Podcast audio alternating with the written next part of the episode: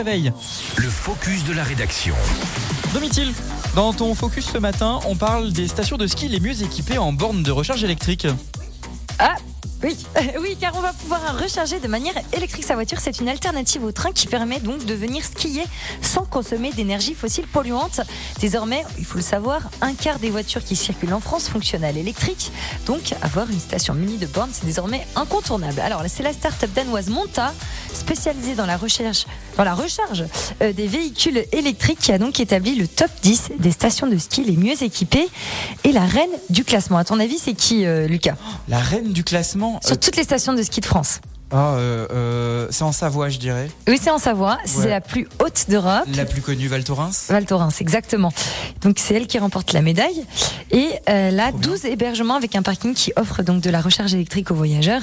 Ainsi, c'est un quart des hébergements qui offrent la possibilité de recharger son véhicule de manière électrique. Donc c'est pas trop mal quand même. Trop bien même. Ensuite, dans le top 5, on retrouve, alors je vais pas te demander toutes les stations parce que là ça va être hyper dur. Il y a Super Dévoluy. C'est où ça, Super Dévoluy C'est dans les Hautes-Alpes. oui, j'ai dû aller rechercher parce Ouais. que ça je connaissais pas.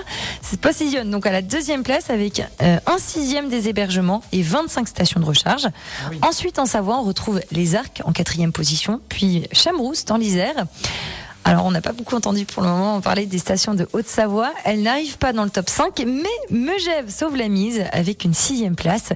Dans le top 10, on retrouve aussi Morzine, Courchevel et Chamonix. Mais attention, ce classement a ses limites. Oui, c'est limite parce qu'il ne prend pas en compte, en- enfin, il prend en compte que les bornes de recharge situées sur des parkings liés à un hébergement.